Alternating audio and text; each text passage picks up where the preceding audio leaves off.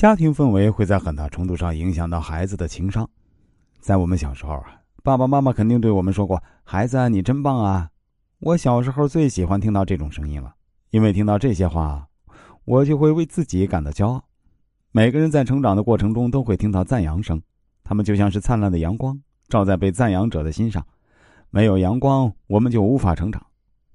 可以毫不夸张的说，如果没有赞扬，我们也无法成长。赞扬对于一个孩子来说是至关重要的。亲戚家的小弟弟是个可爱的孩子，小的时候就特别聪明，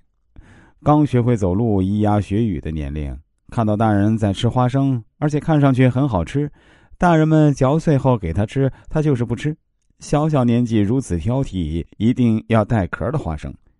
姑父就拿了一颗给他自己研究，他先用嘴巴咬了咬，咬不开，接下去咋办呢？他坐在地上研究半天，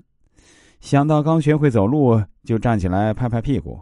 把花生放在地上，用尽全部力气踩在了花生上面，花生是碎了，可全掉在地上了。那个小弟弟啊，便趴在地上，用小手一颗颗的碎渣捡起来吃，还为自己的聪明在那乐呵呢。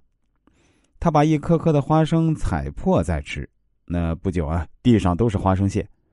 姑父他们看到小淘气踮起小脚用力的踩下去，看完以后是哭笑不得，把他抱起来对他说：“宝宝，你真聪明，爸爸妈妈都想不出这种方法呢。”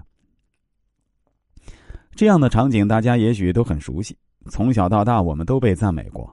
当你被赞美的时候，心里肯定也非常开心，因为你的行为得到了别人的认可。他们相信我，觉得我很棒，我会更努力，让他们发掘出我更多的优势，然后就会给自己定下一个目标，朝着下一次被赞扬而努力。相信许多朋友也因为被赞扬而变得更加自信。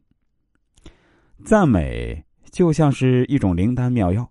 当我们做某一件事儿取得成功的时候，会听到许多赞美之声，内心会十分喜悦，觉得自己的努力得到了别人的肯定。也许正因为是这样，我们也会把赞美别人当成自己生活的一种习惯，